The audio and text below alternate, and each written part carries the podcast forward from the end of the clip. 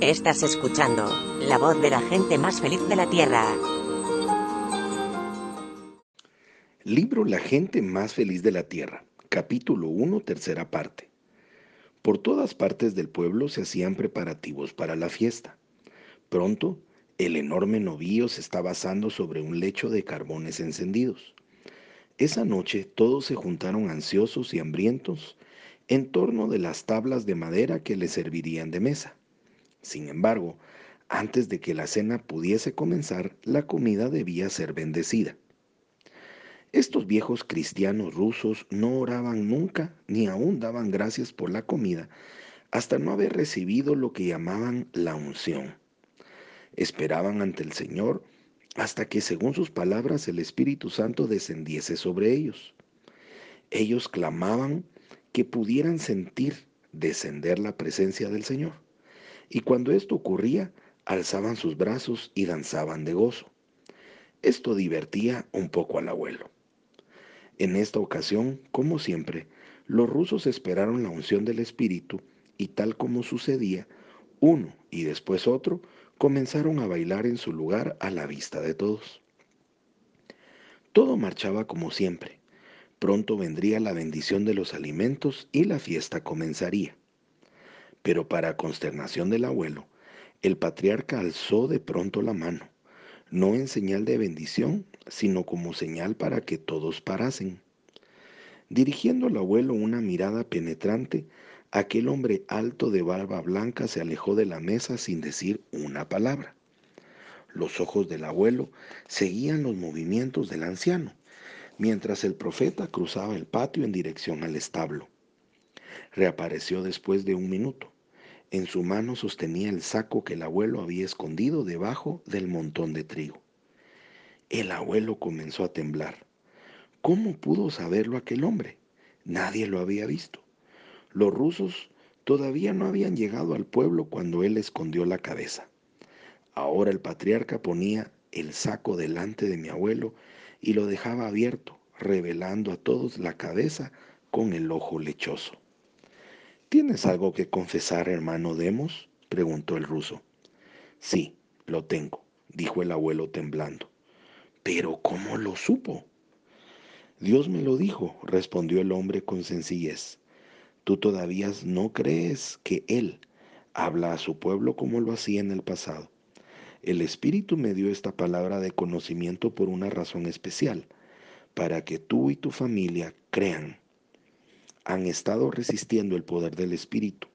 Hoy es el día en que dejen de resistirlo. Ante vecinos y huéspedes, aquella noche el abuelo confesó el engaño que había proyectado. Con lágrimas rodando por su hirsuta barba, pidió perdón. Muéstrame, dijo al profeta, ¿cómo puedo yo recibir al Espíritu de Dios? El abuelo se arrodilló y el anciano ruso posó sus manos marcadas por el duro trabajo sobre su cabeza. Inmediatamente el abuelo prorrumpió en una gozosa oración en una lengua que ninguno de nosotros conocía. Los rusos llamaban a esta clase de éxtasis lenguas y lo tomaban como un signo de que el Espíritu Santo estaba con quien así hablaba. Aquella noche también la abuela recibió su bautismo en el Espíritu Santo. Este fue el principio de grandes cambios en la vida de mi familia y uno de los primeros síntomas fue un cambio de actitud hacia el más famoso ciudadano de Caracal. Este era conocido en toda la región como el niño profeta, a pesar que para aquellos días del incidente de la cabeza del novío, el niño profeta contaba con 58 años. El verdadero nombre de aquel personaje era Efim Gerasemovich Kubniken y tenía una peculiar historia. Era de origen ruso y estaba su familia entre las primeras pentecostales que habían cruzado la frontera para asentarse permanentemente en Caracala. Desde su primera infancia, Efim había mostrado un don para la oración. Practicaba frecuentes y largos ayunos, oraba sin cesar en veladas de oración de toda la noche. Como todos los vecinos de Caracala lo sabían, cuando Efim tenía 11 años, oyó la voz de Dios llamándolo en una de sus vigilias de oración. Esa vez continuó orando durante siete días con sus noches y durante ese tiempo recibió una visión. Este hecho en sí mismo no era extraordinario. En verdad, como el abuelo acostumbraba a decir, cualquiera que pasase tanto tiempo sin comer ni dormir tenía mucha probabilidad de comenzar a ver cosas.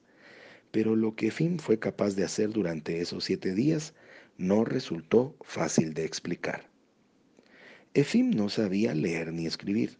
Sin embargo, cuando se sentó en su pequeña cabaña de piedra en Caracala, vio ante sí una visión de mapas y un mensaje escrito en una bella caligrafía. Efim pidió pluma y papel, y durante siete días sentado en la dura banca de la mesa de madera donde comía su familia, copió laboriosamente la forma y hechura de las letras y los diagramas que pasaban frente a sus ojos. Cuando hubo terminado, el manuscrito fue llevado a personas del pueblo que sabían leer, y resultó que aquel niño analfabeta había escrito en caracteres rusos una serie de instrucciones y advertencias. En un tiempo futuro que quedaba sin especificar, escribió el muchacho, todos los cristianos de Caracalla estarían en gran peligro. Predijo una época de inexplicable tragedia para toda la región, cuando centenares de miles de hombres, mujeres y niños serían brutalmente masacrados. El tiempo llegaría advertía, cuando todos los habitantes de la región tendrían que huir. Deberían irse a una tierra atravesando el mar.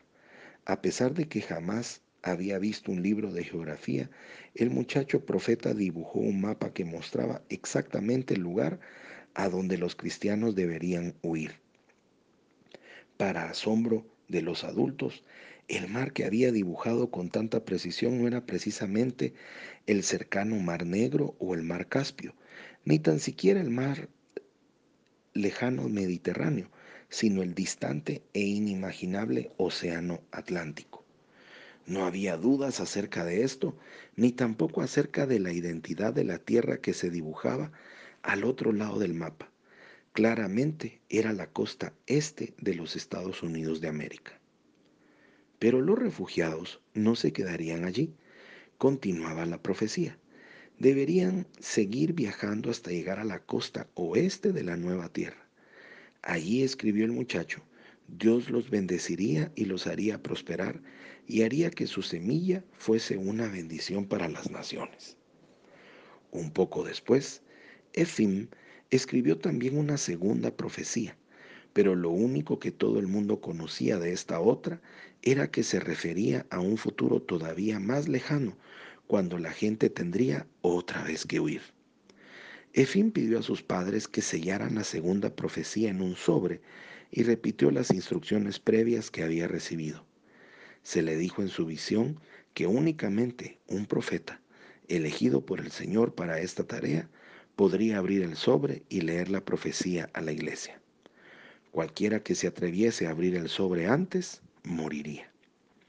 Bueno, lo cierto es que mucha gente en Caracala sonreía ante estos cuentos del niño. Sin duda tenía que haber alguna explicación para aquella lectura milagrosa. Quizá había aprendido a leer y escribir en secreto con el único motivo de hacerles una broma a los del pueblo. Otros, sin embargo, comenzaron a llamar a Efim el niño profeta y no estaban demasiado convencidos de que el mensaje fuese genuino. Cada vez que llegaban noticias frescas sobre la situación política, a estas tranquilas colinas del monte Ararat, cogían las ya amarillentas hojas para leerlas de nuevo. Los problemas entre los musulmanes turcos y los cristianos armenios parecían crecer en intensidad. En agosto de 1896, cuatro años antes de que el abuelo degollara el tobillo tuerto, hubo una turba enfurecida de turcos que asesinó a seis mil cristianos armenios en las calles de Constantinopla. Pero Constantinopla estaba muy lejos y habían pasado muchos años desde que se dio la profecía.